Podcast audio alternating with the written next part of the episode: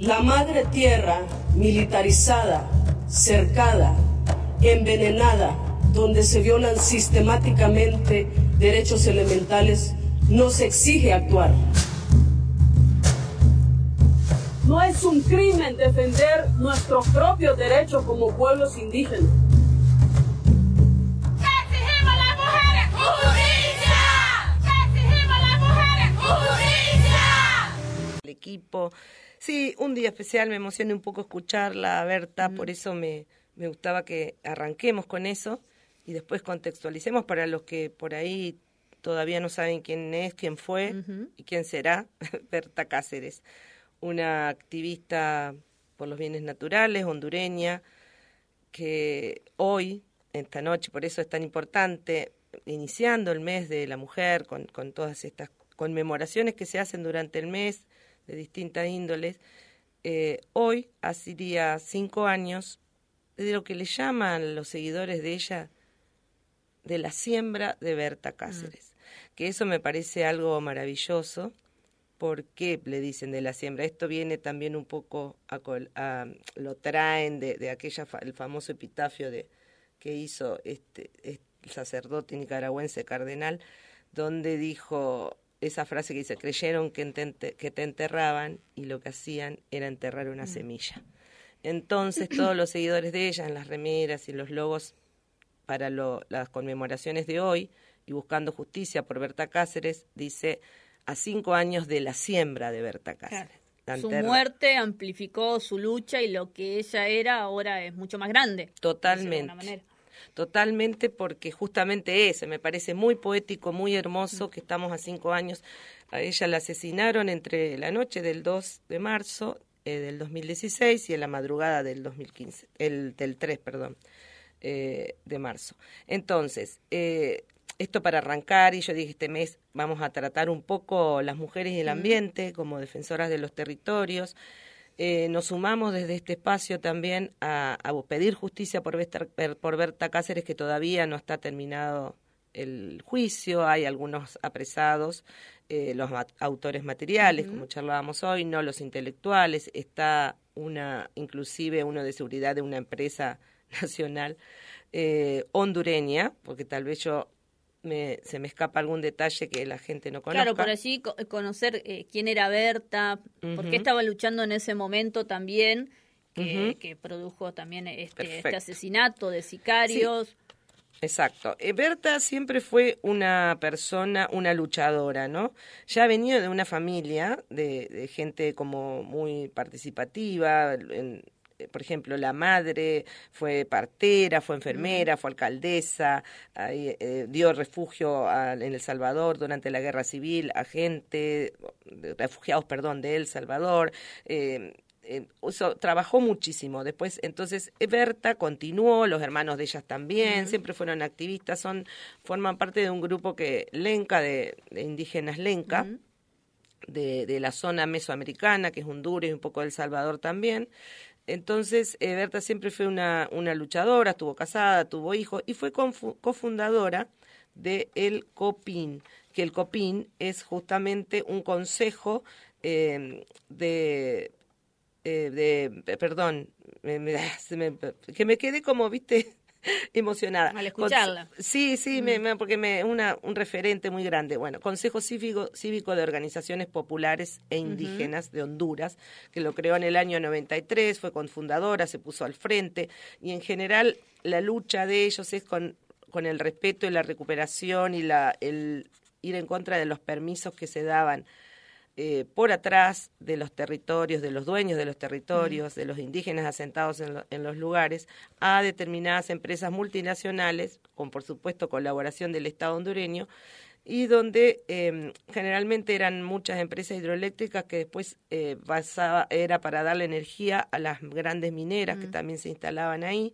Entonces ellas fueron una, unos luchadores como para que se dé participación a los pueblos indígenas y de hecho esa le costó bastante esta cuestión de, bueno, bastante otras cuestiones, no solamente lo de su siembra, como se dice, sino antes amenazas, persecuciones. El último tiempo ella ni siquiera dormía en el mismo lugar, iba durmiendo en, en distintos sitios, no usaba los teléfonos, o sea, una persona que era perseguida totalmente. Perseguida Mm. totalmente, pero por los poderes Claro. hegemónicos, o sea, es tremendo, porque uno a veces, por más cuestiones que tengamos acá, cuando mira la gran, el, en la gran impunidad también que se vive en Centroamérica y Caribe, y más con respecto al, al ambientalismo y a los luchadores ambientales, es, es tremendo, porque justamente son la cantidad de asesinatos por eh, de, de activistas ambientales, los más grandes son en América Latina y Caribe, que eso dio en marco un poco a la firma del Acuerdo de Escazú, que yo lo hablé en su momento, que era para protección, acceso a la justicia y protección de los activistas ambientales, que, o casualidad, Honduras no firmó ni ratificó. Aún podría eh, unirse posteriormente, pero todavía no lo hace y no sé si lo haremos porque cuando uno se pone a, a- a ahondar en el tema y en la impunidad con la que, que están viviendo determinados pueblos y las persecuciones es, tremendo. Ahora, ese proyecto que el que le dio, porque ella tuvo mucha persecución, ¿no? Pero este proyecto un poco que, que le dio el, el, el golpe final a, a Berta, en realidad eh, hay que, viste, exploré muchísimo para ver qué, en qué estaba todo esto. Bueno, en realidad el proyecto está cerrado actualmente, era un proyecto de hacer justamente una, una presa hidroeléctrica sobre un río Quedó importante. desestimado el proyecto. Sí, no es que quedó. Le retiraron los fondos Mm. los internacionales, en realidad organizaciones internacionales que, que eh, financiaban el proyecto, una el Banco Holandés de Desarrollo, fíjate, Mm. el Fondo Finlandés para Cooperación Industrial, eh, retiraron el apoyo tras la muerte. Claro, de- no que se querían ver envueltos en, en este escándalo.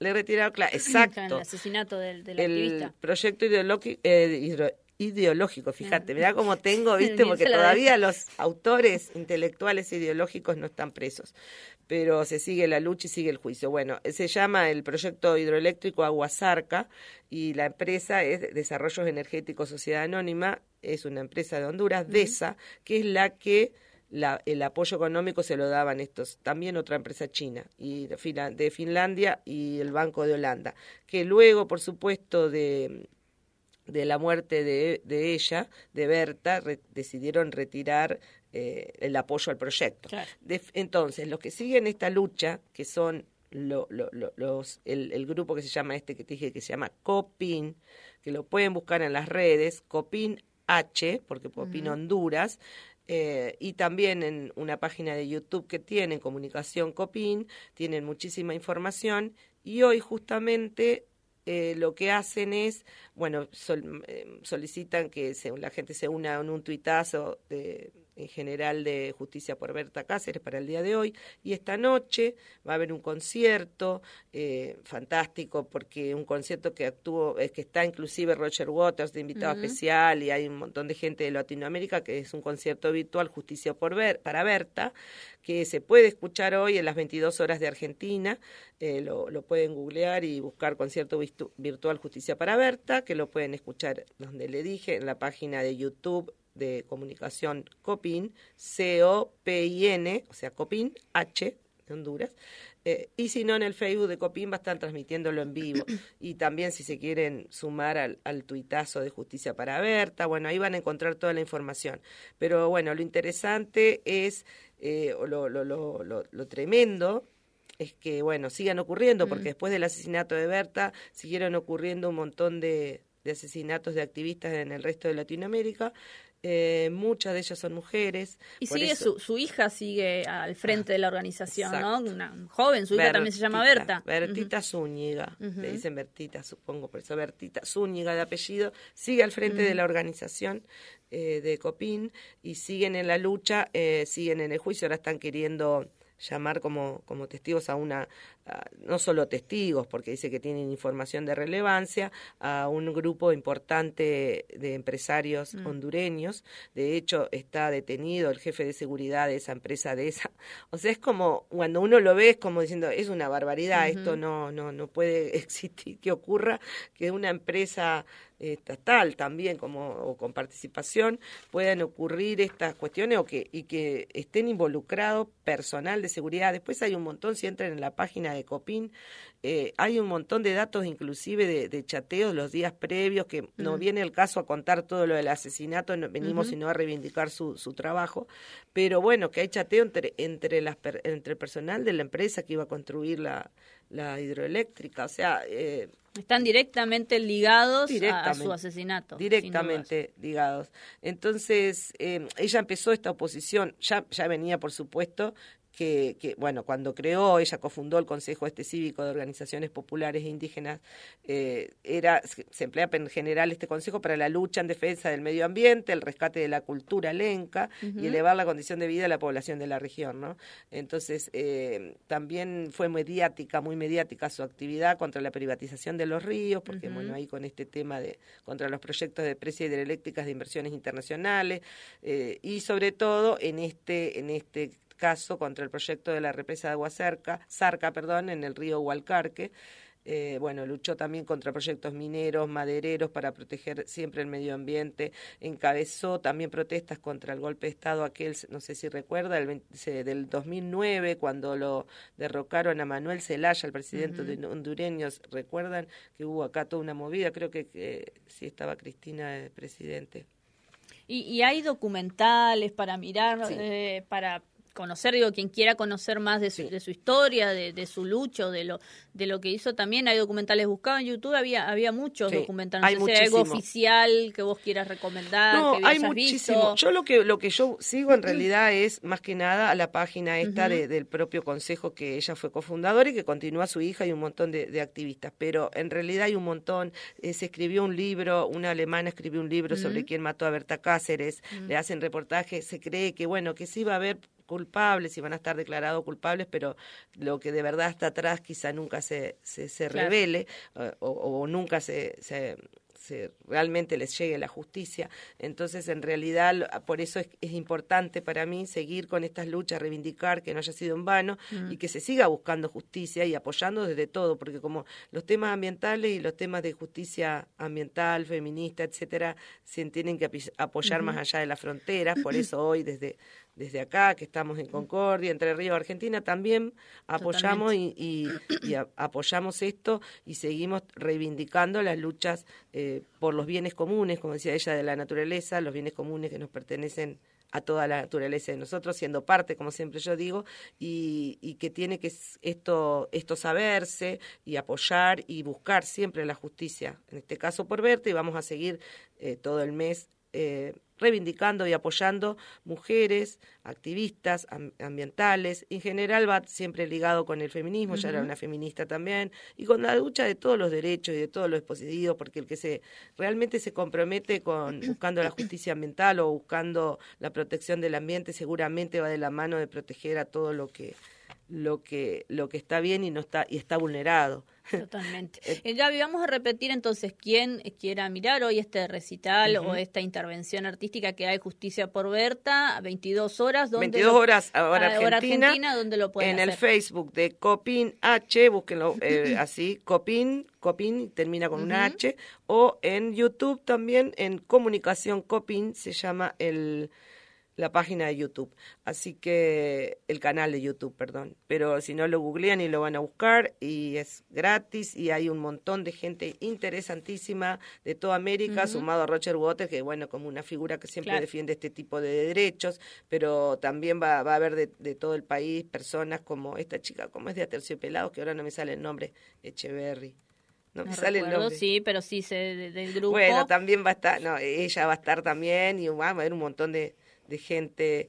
Eh, Andrea calle- Echeverry, al de perdón. calle 13 lo he escuchado hablar de, de Berta, también a René de Sí, calle René, 13, sí. siempre eh, tiene la oportunidad, habla de, de la, de la causa y pidiendo justicia también Sí, por porque Berta. se terminó re- representando a, a un montón de, de luchas y que, que la visibilización, porque un, un año antes se había ga- ha ganado un premio que es como si fuese el Nobel al ambiente, entonces se fue a Los Ángeles a recibir el premio y al año siguiente la asesinaban por esas propias luchas que había recibido eh, un premio, ¿no? Por la protección del ambiente. Entonces es como es como de locos pensar que siga ocurriendo esto eh, a esta altura de, del mundo y sigue ocurriendo, señoras y señores. Así que bueno, yo desde acá nosotros reivindicamos y vamos a seguir pidiendo la justicia por Berta y por todos los activistas y activistas, hombres y mujeres que que defienden los, los bienes naturales. Y la idea, Gaby, entonces, durante este mes, eh, traer historia justamente esto de mujeres ambientalistas, de la lucha de las mujeres en Las mujeres y los territorios, le pondría yo, porque tiene mucho que ver, como,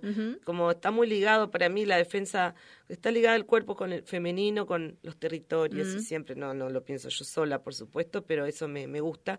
Y entonces voy a tratar de traer toda esta cuestión de femenina y el ambiente. se me ocurre, ¿y qué referentes a nivel Argentina tenemos en este sentido? Digo, para tener un horizonte, ¿tenemos alguna referente aquí en nuestro país? Sí, por supuesto que sí. Lo que pasa que. Además de vos, Gaby, digo. ¿eh? Ah, no, yo soy solamente una comunicadora ambiental. Eh, que me lo tomé así a pecho. Pero está muy bien. Y no, porque creo que en este momento lo que es importante llegar con la comunicación ambiental en este momento crucial y que bueno, no hay muchos periodistas que se especialicen en ambiente, entonces yo no soy periodista, voy a decirlo, pero sí interesada y conocedora y bueno, entonces como que bueno, la comunicación ambiental es, importante. Hay muchas personas de, distintos eh, como sectores y que defienden distintas cuestiones, pero que son muy, no sé si del tipo de activismo de, el que se vive en Latinoamérica. Así, por ejemplo, en el sur, eh, que ya todavía no lo traté al tema, de todo el tema de Chubut, ahora quedó frenado, de la megaminería.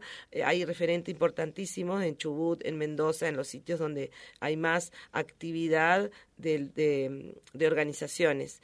Después están, hay muchas mujeres eh, como Flavia Bofroni, que es de Extinction Rebellion, XR Argentina. Ella es una referente muy importante en, en, la lucha respecto al cambio climático y en general a todas las cuestiones de la defensa del ambiente. Después ahí desde de, tenés a las especistas hasta los que son más socioambientales de otro lugar, a las chicas de jóvenes por el clima, Mercedes Pombo, o sea, uy, hay un montón pero bueno, tendría que ver con... No, pero, interesante, digo, para tener allí referenciado aquí en, en, nuestro país. Y te, no te cambio de tema, pero te pregunto, estaba pensando en el discurso ayer del, del presidente que dio en la apertura de sesiones, porque estoy pensando en el discurso y no recuerdo una eh, referencia justamente a la agenda ambiental ah, de Argentina. ¿Dijo algo? No la agenda, pero dijo como una frase, Ay, ¿para qué me ponen estos aprietos? Porque es el tema del día. Dije, bueno, vamos a preguntarle a Gaby si hubo, eh, porque estoy recordando, lo, lo vi, pero por allí se me habrá dijo eh, algo, una frase muy hermosa como será verde o no será, viste, qué sé yo, la el desarrollo, la producción, no me sale el nombre ahora, la palabra de lo que dijo, pero en definitiva, eh, no, para mí no. O sea, sí, no, vamos sí, así habló, habló, por supuesto que habló una agenda que dijo que se van a hacer más parques nacionales, que está perfecto porque está bueno que, que, haya protección, pero lo que pasa es que después hay un montón de otras cosas que, que no dice que son... No sale toda la ley de humedales, no siguen habiendo incendios, eh, siguen avanzando mega emprendimientos, eh, como estos de que se frenó momentáneamente en Chubut y en un montón de lados, entonces es como que es como así, como yo digo, es como un ambientalismo light. Claro, superficial, tirando títulos. Dijo, tiro, tiró, un titulazo como que será verde o no será, y yo dije, ah, bueno, qué suerte, no. Y, y, hablando de Concordia, si tenemos que, estábamos, comentábamos, ¿no? El, el 12 es la apertura de sesiones, digo, ¿cuál es la agenda ambiental, si vos lo tuvieses que plantear, de Concordia para, para este año? Mira, para mí lo urgente, ¿En dónde tendríamos que avanzar? Lo urgente en Concordia sería avanzar en la separación en origen de los residuos y la recolección diferenciada y, en, en definitiva, hacer un cumplimiento y, de hecho reglamentar la ordenanza avanzar de una vez no porque ya se lo ha planteado muchas veces y sí pero por qué te digo que tiene que estar en la agenda sí, o sí porque en realidad ya se empieza a construir el relleno sanitario en el mm. abasto. Entonces, va a dejar de ser un basural a cielo abierto como es ahora, o en realidad ¿viste? no es tan a cielo abierto, pero sigue siéndolo, a transformarse en un relleno sanitario. Eso está programado que tenga una vida útil con, este, con este fondo, si lo que se va a hacer, para 20 años. Para 20 años que se tomó en cuenta el crecimiento de la población y lo que quieras, pero sí con 20 años, con una... Eh, una, digamos, fuerte separación en origen eh, de residuos y, tra y tratamiento. O sea, el de que trabajo es en el, en el abasto donde llega la basura, ya debe haber un, un trabajo previo de esa basura. Por supuesto. Si llega la basura así completa, Como o como estamos ahora, como que ahora. hay separación, Sí, no, sí. porque no separación en origen de la gente, algunas personas como yo u otros Que que, nos sí. concientizamos y de acá vamos a empezar a trabajar eso también. Es mi idea muy fuertemente, Ujú. porque la gente tiene que empezar a concientizarse que tiene que separar, aunque después no se lo recojan separado eh, a la basura en su casa, pero es importante igual porque hay, hay, hay alguna planta que Ujú. separa, entonces la gente tiene que estar separando todas las cosas húmedas que vos te pusiste de lo que sirve y seco y que se puede reciclar. Entonces, siempre es importante separar, aunque no haya oficialmente una Una obligación. obligación.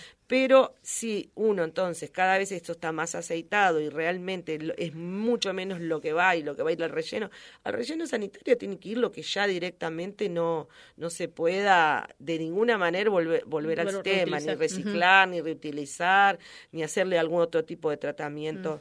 Entonces, eh, estamos lejos todavía. Por eso digo Pero que... Además es muchos años de trabajo, de concientización, es que ese mecanismo funcione, Total. digamos.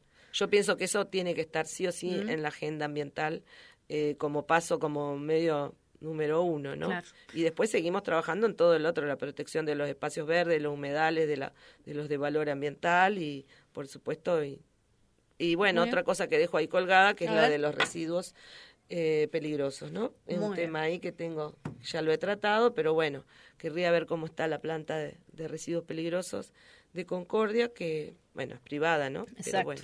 eh, Bueno, entonces planteado los... pero me preguntaste, pero escuchame, yo quiero que vuelva Laura Terenzano. No, porque estamos hablando de la apertura de sesiones, de los temas que se Nah, plantea para este año, me parece, teniendo en cuenta que todavía estamos a días de que suceda eso en Concordia, desde tu mirada, ¿cuáles serían los temas? Ah, y encantó. coincido totalmente que la, eh, la separación de los residuos en origen es un tema del que se habla todos los años, que se intenta hacer, incluso hay barrios que lo hacen como Villa Sorraquín. Exacto. Eh, se hace con estos también tamborcitos de, de que podés llevar las botellas Sí. plásticas que hay en distintos puntos de la ciudad, con la red de escuelas también sustentables, que, que son escuelas que se organizan para separar los residuos, Sí, que, que- genera ese, esa ese comunidad educativa.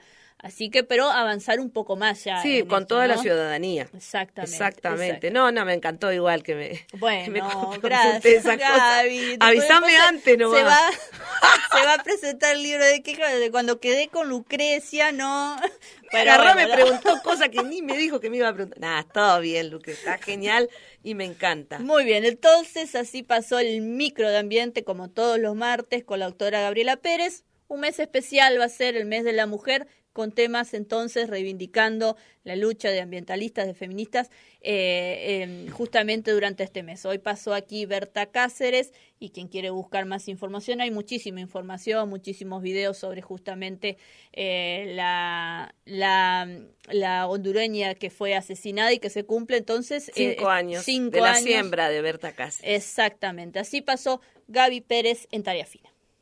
Sumate y participa en las mañanas periodísticas de la Radio Pública de Concordia.